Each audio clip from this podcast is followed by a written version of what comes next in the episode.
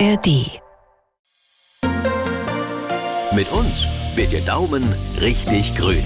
Die Gartensprechstunde von MDR Sachsen. In der App der ARD Audiothek und überall da, wo es Podcasts gibt. Frühlingszeit, zumindest meteorologisch eingeleitet, am 1. März.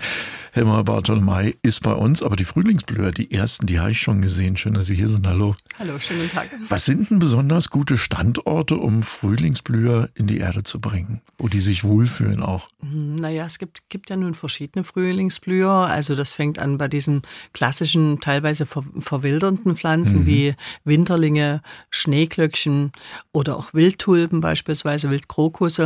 Ähm, das sind Pflanzen, wo man, oder Zwiebeln, wo man wirklich sich einen Standort sucht, wo nicht ständig drin rumgehackt wird. Also kein Beet, wo man ständig bearbeitet. Oder wer einen perfekten Rasen haben möchte, wäre es auf der Rasenfläche durchs Vertikutieren auch nicht so sinnvoll. Also Gehölzrand ist immer ganz schön. Also wenn man spazieren geht, sieht mhm. man das ja oft mhm. irgendwo am Gehölzrand unter irgendwelchen versiegten Sträucher oder anderen Sträuchern. Da ist eben dann plötzlich so ein Büschel mit Schneeglöckchen. Und das ist natürlich ein guter Platz dann für diese Zwiebeln. Und äh, da ist es eben auch schön, durchaus mal das Laub liegen zu lassen, dass die ein kleines bisschen dort ähm, eine Abdeckung haben, eine eine gute Humusschicht entsteht. Das ist für die verwilderten Sorten ganz schön. Ansonsten für Kultur, Gartenkulturformen, Hybridsorten, bei Tulpen zum Beispiel, bei Narzissen, ähm, dort sind die Ansprüche schon etwas höher und dort ist es auch wirklich so, dass man einfach auch solche Bestände gut in Erde einfüttert und dann auch wirklich guckt, dass sie auch eine gute Versorgung haben, dass man sie vielleicht auch mal wieder rausnimmt, wieder neu einsetzt nach ein paar Jahren und ähm, dort eben auch vor allen Dingen darauf schaut, dass das Laub nicht zu zeitig abgeschnitten wird. Das ist ja oft so ein Fehler, dass man da, weil es nicht mehr so schön aussieht, schon bei Zeiten abschneiden möchte. Aber da ist es eben auch wichtig, dass man es gut eintrocknen lässt und dann mhm. erst abschneidet. Mein Lieblingsfrühblüher ist ja der Krokus. Konnte ich als mhm. Kind nicht aussprechen. Mhm. Da habe ich immer zu meiner Oma gesagt, na die andere Tulpe. da wusste sie schon, was gemeint war. Mhm. Äh, die finde ich so schön, die würde ich gerne länger halten, als sie üblicherweise dann als Frühlingsblüher bei mir im Garten mhm. stehen. Und kann man die irgendwie auch vermehren? Naja, also es, ist, es gibt diese verwildernden Formen, die ja jetzt wirklich schon draußen sind und äh, man sieht da wirklich teilweise, wenn die sich gut wohlfühlen, richtig dichte Flächen. Da gibt es ja verschiedene Orte, auch in Sachsen, also Trebach zum Beispiel, ist ja so ein Ort, der berühmt ist dafür, für seine Frühblüher, für seine eben Krokuswiesen. Ja. Und äh, da sieht man, wenn die sich wohlfühlen, kommen die sogar zwischen Steinritzen hervor, also sehr, Klasse. sehr ähm, schön vermehrungsfreudig. Und ähm, dort ist es einfach so, dass man äh, dann gucken kann, also über Jungzwiebeln, aber eben teilweise bei manchen der Zwiebeln, also Schneeglöckchen zum Beispiel, eben auch über Saatgutvermehrung. Die Frühlingsblüher, da gibt's ja für den einen oder anderen auch die Beschaffungsfrage, haben wir hier nämlich äh, eine Nachricht mal reinbekommen, gerade äh, wo man sich die dann am besten herholt, wenn man keine eigenen wilden Frühlingsblüher hat. Äh, geht man in den Garten Fachmarkt oder fragt den Nachbarn, kann man da was machen? Mhm.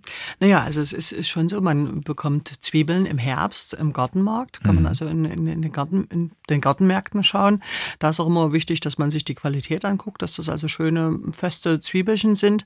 Man kann aber auch mittlerweile sehr oft im Frühjahr jetzt in Töpfen angezogene Pflänzchen bekommen und äh, die blühen dann teilweise schon und dann kann man die wirklich schön auch in den Garten setzen. Also mhm. das geht ganz gut. Äh, man kann natürlich natürlich auch, das haben wir natürlich auch im eigenen Garten manchmal, dass was an der Stelle kommt, wo man es nicht braucht, dann setzt man es um und da kann man natürlich auch mit dem Nachbarn mal tauschen. Das, was man nicht machen sollte, irgendwo wild in der Natur rumgraben. Das also möglichst bitte nicht.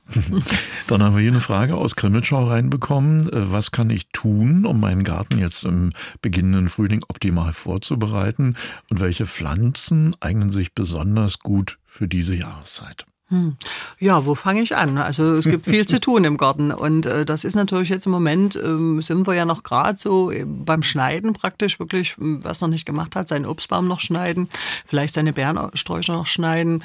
Äh, bei den Rosen warten wir noch ein bisschen. Wir wissen ja nicht so genau, wie das jetzt wird mit dem Wetter. Also wir haben ja immer noch Februar, Anfang März von der Zeit her. Und das kann da also durchaus noch mal kalt werden. Also da würde ich noch ein bisschen warten bei den Rosen. Und bei anderen empfindlichen Sachen. Ansonsten sind natürlich Pflanzungen im März ähm, gut möglich. Das beginnt ganz klassisch bei den Saisonbepflanzungen. Also auf dem Balkon, auf der, an der Terrasse, dass man eben vielleicht so ein bisschen ein paar Frühlingsblüher, ein paar Frühjahrssaisonpflanzen pflanzt beispielsweise. Aber auch Obstgehölze, Rosen, Hecken kann man pflanzen. Das äh, geht weiter damit, dass man mal in den Beeten vorsichtig guckt, wo kann man vielleicht schon was runterschneiden, wo kann man vielleicht schon ein bisschen Laub wegnehmen. Und äh, ja, also solche Sachen sind alles äh, zu tun und äh, da gibt's natürlich dann noch vieles mehr, die Voraussaat und so weiter. Meine Redakteurin hat mir gerade in den Kopfhörer gesprochen. Wir haben ein Telefonat. Hallo? Ja, schönen guten Tag.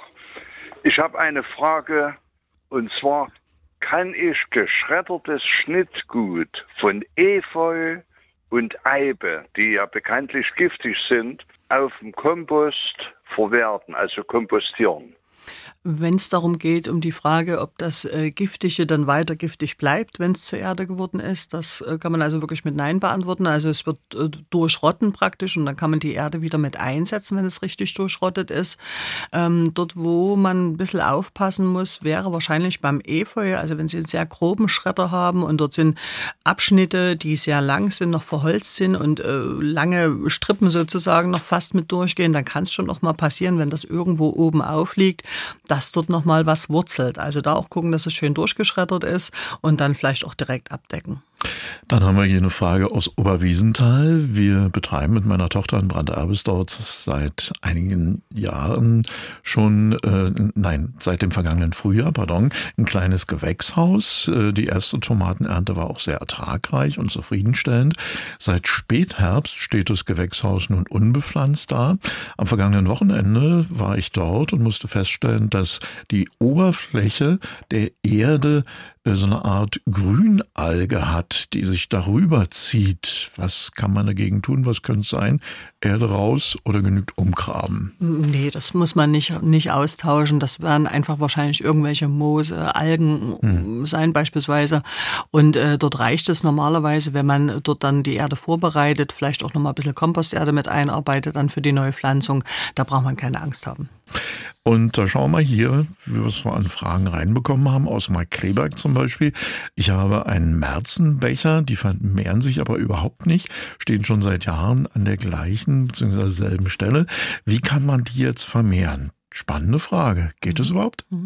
Also die schönsten Bestände, die sich eben selber vermehren, habe ich immer gesehen, wirklich auch so an diesem Gehölzrandbereich, ja. äh, in einer humusreichen Schicht, äh, nicht zu trocken, nicht zu verdichtet die Böden, auch Flachwurzler von anderen Pflanzen, also unter einem Tannenbaum zum Beispiel wird das wahrscheinlich nicht so gut funktionieren und, und eben wirklich auch gucken, dass man das Laub einziehen lässt, dass man nicht zu zeitig abschneidet, nicht zu zeitig mit dem Rasenmäher über die Flächen geht. Das ist ein, ein wichtiger Punkt. Aber sonst, die verwildern auch. Mhm. Dann haben wir hier von einer Hörerin eine Frage reinbekommen. Da geht es um den Rhabarber. Der ist aktuell noch zugedeckt, um ihn vor Kälte zu schützen. Kann man da jetzt schon langsam rangehen, das Ganze etwas öffnen oder ist das noch zu früh dafür? Mhm. Naja, also wie gesagt, wir wissen nicht, was uns der März, was uns der April noch beschert mit kalten Temperaturen.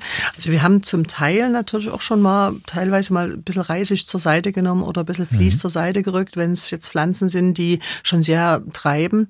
Aber ich würde es immer noch in der Nähe behalten, dass man es notfalls nochmal abdecken kann, sollte es nochmal sehr weit runtergehen von den Temperaturen. Ja, bei Null mal anzufangen mit so einem Garten ist bestimmt auch eine spannende Sache. Aus Krimitschau kommt hier eine Frage, welche kreativen Ideen oder innovativen Ansätze gibt es, um auf kleinen Raum einen blühenden, vielfältigen Garten zu schaffen, äh, der auch gut für die Umwelt ist und eine Bereicherung mhm. darstellt. Mhm. Das finde ich einen schönen Gedanken. Jetzt können Sie mal aus dem Vollen schöpfen. Ja, also erstmal ist die Frage, was, was verstehen wir unter klein? Also klein ja, kann ja wirklich nicht. bei jemandem sein, an der Terrasse unmittelbar an der Wohnung und mhm. man hat da vielleicht nur, nur 10 Quadratmeter zur Verfügung. Klein ist bei manchen aber auch schon 300 Quadratmeter. Also ist eine Definition Definitionsfrage. Dann ich nehmen wir uns einfach so einen Kleingarten mal vor, 100 vielleicht, mhm, äh, 100 mhm, Quadratmeter mhm, maximal. Also ich würde, würde erstmal immer in Erfahrung bringen, wie sind meine Bedingungen vor Ort? Ja. Wie, wie, wie ist Licht anliegend? Wie ist es mit der Erde? Was habe ich für Erde? Dann äh, natürlich so ein bisschen Ideen sammeln für mich. Was hätte ich gerne? Und ähm, es ist immer so ein Gedanke, Bäume, Sträucher bilden natürlich so ein bisschen eine Struktur an einem Garten. Äh, dann kommt natürlich immer die Frage, will ich vielleicht noch ein Hochbeet? Möchte ich eine Kräuterspirale? Ähm, wie kann man vielleicht auch Fläche ausnutzen, wenn der Garten klein ist. Also ich kann ja auch nach oben gärtnern zum Beispiel, also indem man eben sagt, statt der klassischen Bohne auf der Fläche mache ich halt eine Kletterbohne oder statt Zucchini mhm. auf der Fläche, die eben Platz einnimmt, könnte ich auch eine hochgehende äh, nutzen, könnte Höhe auch erreichen mit Clematis, wo ich eben an einem Obelisken was hochranken lasse. Und äh, die Frage eben wirklich auch übers Jahr durchweg Blüte zu haben. Das geht also schon in den Herbst-Wintermonaten los, bis ins Frühjahr rein, also Winterblüte, Schneeheide. Wir hatten vorhin über die Krokusse gesprochen, die verwilderten, die sind ja schon sehr zeitig da. Es gibt winterblühende Sträucher, ich denke da an die Winterheckenkirsche zum Beispiel, die ja schon sehr zeitig blüht, wo für Insekten schon was da ist.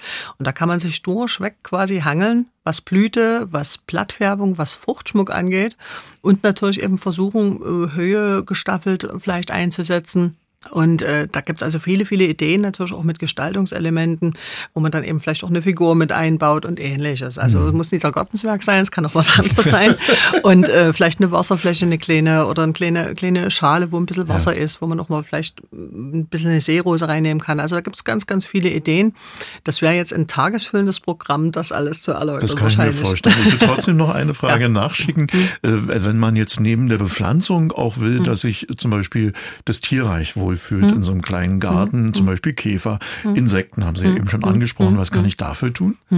Na, blühendes natürlich. Blühende Pflanzen sind da schön und äh, vielleicht auch nicht so diese perfekte, also ich will jetzt nicht sagen Unordnung im Garten, aber dass man einfach guckt, dass es eine schön dicht bepflanzte Fläche ist, ja. dass die Flächen bedeckt sind, also dass man eben auch zum Beispiel zwischen der Rose nicht jedes Krümchen rauspickert, was jetzt irgendwie Wildkraut ist, sondern dass man eben Pflanzen hat, die Fläche einnehmen, die schön zueinander zuschließen und vielleicht auch mal eine Ecke, wo man eben sagt, lass ich mal den Laubhaufen liegen oder vielleicht den kleinen Reisighaufen. Kann. Genau ja. so ist es. Ja. Und die nächste Frage. Hier geht es um eine zwei Jahre alte Anturie. Sie ist sehr aus der Erde gegangen und zwar in die Höhe dann gewachsen. Muss ich die Stiele beim Umtopfen mit der Erde in die Erde einpflanzen oder kann man die nackig so rausstehen lassen? Also das passiert schon oft, dass die dann so ein bisschen rauswachsen und so kippelig werden. Ja. Und da sollte man sie schon bis zu diesem Ansatz praktisch wieder einsetzen. Nicht zu tief. Also es ist wirklich so, man sieht das eigentlich ganz gut praktisch an diesem Wurzelhalsbereich und bis dahin kann man sie einsetzen. Eine Frage aus dem Mulder haben wir bekommen. Kann man jetzt schon Obstbäume pflanzen? Naja, der Boden ist offen. Rein theoretisch könnte man schon. Also durchaus ist es möglich. Und ähm, ich denke mal, in den Baumschulen, das geht ja jetzt gerade Anfang März wieder richtig los. Also da kann man gerne mal nachfragen und da kriegt man sicherlich jetzt ein gutes Sortiment. Ich habe den Eindruck, bei unseren Hörern kribbelt es ganz doll in ja, den Fingern, nicht? Eine Frage aus Leipzig. Kann man jetzt schon Lavendel verschneiden? Na, ich warte bei meinem noch ein bisschen, weil das habe ich auch schon manchmal gemacht, sehr zeitig.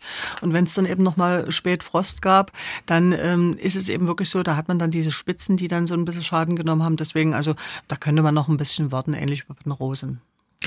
Dann gehen wir gleich auf die nächste Frage. Es klickert ja hier bei uns äh, hintereinander weg. Da haben wir eine Frage aus Reichenbach im Vogtland bekommen. Ich habe mehrjährige Heide auf einem Grab. Bald möchte ich das Grab umgestalten. Die Heide sieht aber noch ganz gut aus. Wie kann ich die über den Sommer bringen, äh, um sie dann im Herbst wieder einpflanzen zu können? Mhm. Kann man die einfach so rausnehmen? Na, wenn es Besenheide ist oder Schneeheide und die, der Bestand ist nicht schon zu alt, ähm, dann kann man durchaus die Pflanze rausnehmen, kann sie in Töpfe setzen und äh, wird dann natürlich auch oben zurückschneiden. Man sollte sich aber schon in einem Bereich bewegen, wo es nicht so ganz kahl verholzt ist. Und dann äh, kann man die durchwurzeln lassen in dem Topf und könnte sie dann zur gegebenen Zeit wieder einsetzen. Dann nehmen wir hier noch die Frage aus Reinhardsdorf. Warum sind Jahr für Jahr an meinem Pflaumenbaum die Früchte madig. Das ist aus der Entfernung, glaube ich, nicht so einfach. naja, also die, die klassische Made, der Pflaumenwickler, ähm, ist ja praktisch ein, ein, kleines Tierchen, was praktisch dann zum Frühjahr, wenn die Pflaume also entwickelt ist, also nach der Befruchtung, wenn die Pflaume entwickelt sich langsam, grün noch ist, dann werden die ersten angestochen. Die kleine Made entwickelt sich innerhalb der Frucht und dann hat man äh, ja durchaus das Problem, dass die eben dann gut erkennbar sind, auch an der ausgewachsenen Frucht und man kann dort versuchen natürlich schon mal diesen Kreislauf zu unterbrechen, indem man eben versucht, ähm, dort wegzusammeln, indem man versucht, mhm. dort vielleicht auch die Stammpflege oder die Stammkontrolle mal zu machen, wo Überwinterungsbereiche äh, sind und äh, dann eventuell Fallen reinhängen. Es gibt Nematoden im Einsatz, also da kann man verschiedene Sachen machen, praktisch äh, so zur Gegenwehr. Woran erfreuen Sie persönlich sich in Ihrem Garten im Moment am meisten?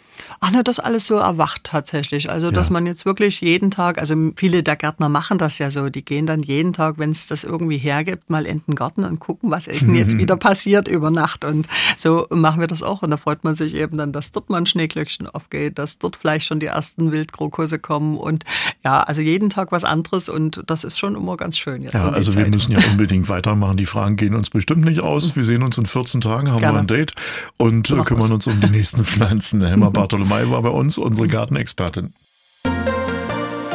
Das war die Gartensprechstunde von MDR Sachsen. Und wenn es nach der Gartenarbeit irgendwo zwickt, hören Sie doch auch mal in unsere Hausarzt-Sprechstunde rein. In der App der ARD Audiothek.